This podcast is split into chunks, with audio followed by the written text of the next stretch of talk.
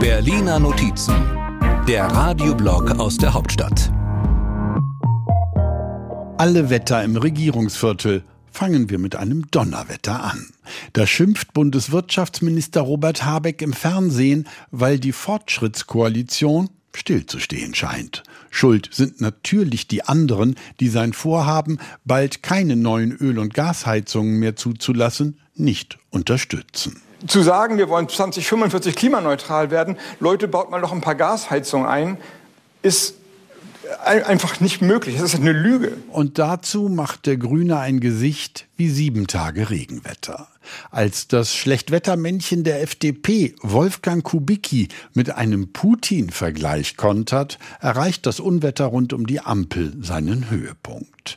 Es folgen eine Entschuldigung und SPD-Generalsekretär Kevin Kühnert mit dem Versuch, die Wolken etwas beiseite zu schieben. Der Wirtschaftsminister hat anscheinend in seiner eigenen Partei ein bisschen Druck im Moment auf dem Kessel, aber ich glaube, man sollte mit dem Druck nicht so umgehen, dass man jetzt einfach in alle Richtungen deswegen koffert. Nur wenn der Druck auf dem Kessel zu groß wird, dann ist die Summe aller Wetter, nämlich das Klima, in Gefahr. Das haben sie jetzt auch in der FDP gemerkt, und so sagt der Abgeordnete Michael Kruse, es wäre gut, ein freundliches Klima in der Koalition zu haben und nicht sich gegenseitig Vorwürfe zu machen. Doch noch ist das Klima verhagelt, so dass Bundeslandwirtschaftsminister Cem Özdemir, Grüne, vorsichtshalber das Weite sucht. Dann steht er im Wald und macht sich Sorgen, weil Hitze und Trockenheit da Schaden anrichten. Im Hintergrund eine Blaumeise. Die Dürre schwächt die Bäume, sie können den Sturm, dem Winter nicht mehr trotzen und sind aufgrund dessen anfällig für Schädlingsbefall. Und wenn dieser Schädling beispielsweise eine Miniermotte ist, dann frisst die Blaumeise ihn einfach auf. Jedenfalls, wenn sie nicht gerade singt. Wo war ich? Ach ja, das Wetter. Oder schlimmer noch, die kommenden Warnstreiks. Da braut sich was zusammen.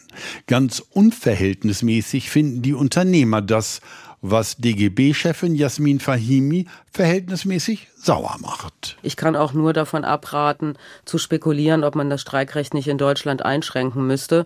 Äh, dann wird es eine noch ganz andere Antwort von uns geben. Ganz andere Antworten als die Gewerkschaften sucht die CDU nämlich bei ihren Regionalkonferenzen, wo Parteichef Friedrich Merz sich in Allgemeinplätzen sonnt. Wir sind liberal, wir sind sozial und wir sind auch konservativ. Konservativ im besten Sinne des Wortes. Das Bewährte bewahren. Wozu Friedrich Merz sich selbst wohl auch zählen dürfte. Kommen wir zum Bundeskanzler. Der ist nicht direkt ein Unterhaltungskünstler, aber manchmal taucht er aus dem Nebel auf und sagt was. Ich weiß, dass Journalismus auch ein Unterhaltungsbusiness ist und dass sie deshalb natürlich es ganz doof finden, dass wir uns einfach einigen, aber das wird schon passieren. Nach Gewittersturm und Nebel fällt auf die Ampel vielleicht doch ein Sonnenstrahl? Dann hätten wir sie ja. Alle Wetter. Die Berliner Notizen. Immer sonntags hier bei MDR aktuell. Und immer auch als Podcast. Überall da, wo es Podcasts gibt.